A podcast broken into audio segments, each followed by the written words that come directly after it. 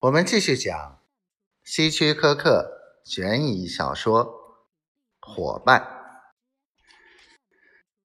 大约一年前，不知什么原因，韦氏企业被一个从芝加哥来的人接管了。据说那个人从前曾干过盗匪的行当。杰克心中甚是困惑，他对卡尔说。那个人把公司的所有权从韦氏手中拿走，会不会影响我们？哦，你问这个，卡尔摇摇头说：“我也不清楚将来会是什么样子。说出来你可能不相信。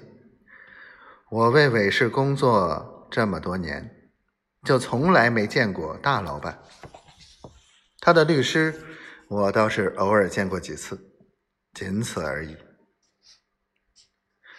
听说接管韦氏企业的新老板康德苏是个狡猾歹毒的家伙，你说说，他究竟会做些什么？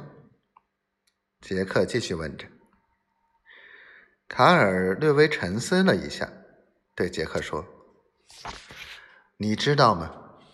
韦氏企业是个很赚钱的公司。”我想，他们除了发展已有的业务外，可能还要借公司的合法外衣做一些非法的勾当。时代不同了，许多歹徒的非法行为常常会被掩盖在合法的投资下。如果说时间可以冲淡一切，这话的确不假。杰克就是这样。一年过去了，他把韦氏企业一位康德苏所拥有的事给忘记了。当然，这对于他这个普通员工来说并不重要。不过，企业的频繁活动却引起了他的注意。这不，达朗地区的地皮也被韦氏企业列入发展规划。为此，专门负责打印合同的小姐就增加到了八名。他们除了本职工作外，还要负责调查那些年轻客户的信誉。由于办公室的人手少，他和卡尔一连两个星期都要加班，连喜爱的高尔夫球也打不成了。